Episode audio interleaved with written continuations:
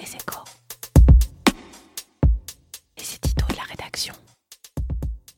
Y a-t-il des acteurs du conflit sur les retraites qui ont une plus mauvaise image qu'Emmanuel Macron, la CGT ou les cheminots? Eh bien oui, il s'agit des partis d'opposition. C'est ce qui ressort du sondage Odoxa paru ce jeudi dans le Figaro. 72% des personnes interrogées ont une mauvaise opinion d'eux. Et c'est assez mérité. Il ne s'agit pas ici d'exonérer le gouvernement de ses erreurs dans la conduite de cette réforme, erreurs qui ont rendu l'opinion plus que méfiante par rapport à une idée de départ séduisante. Mais l'exécutif peut au moins profiter de la faiblesse des propositions alternatives. Pour les extrêmes, de droite comme de gauche, la réponse est aussi simple qu'irréaliste, le retour à la retraite à 60 ans. Avec un financement assuré par l'impôt à tout va à l'extrême gauche, et côté extrême droite, c'est la chasse à la fraude sociale des immigrés en particulier qui viendraient remplir les caisses comme par enchantement. Pas de quoi convaincre les Français qui ont intégré qu'il faudra travailler plus longtemps. Travailler plus longtemps, c'est ce que plaident les républicains via une remontée de l'âge légal de la retraite à 65 ans. Sauf que, par crainte d'être jugé antisocial, le parti met sur la table un système de prise en compte de la pénibilité très généreux qui permettrait des départs jusqu'à 8 ans avant l'âge légal. Il propose en outre de se baser sur des critères de pénibilité qui, pour certains d'entre eux, avaient rendu tellement furieux les patrons de PME qu'ils avaient été abandonnés. La mesure d'exposition salarié par salarié promettait en effet une belle usine à gaz. Quant au Parti socialiste, il se déporte toujours plus à gauche en demandant le retrait pur et simple d'une réforme portée historiquement par la CFDT. La réforme de 2014, même si elle avait des défauts, intégrait la nécessité de travailler plus longtemps via un allongement de la durée de cotisation. Il est d'ailleurs intéressant de noter que Marisol Touraine, qui avait porté cette réforme, adopte une tonalité beaucoup plus constructive que le PS sur le projet actuel.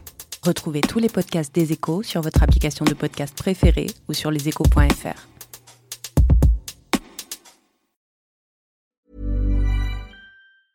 Hey, it's Paige DeSorbo from Giggly Squad. High quality fashion without the price tag. Say hello to Quince.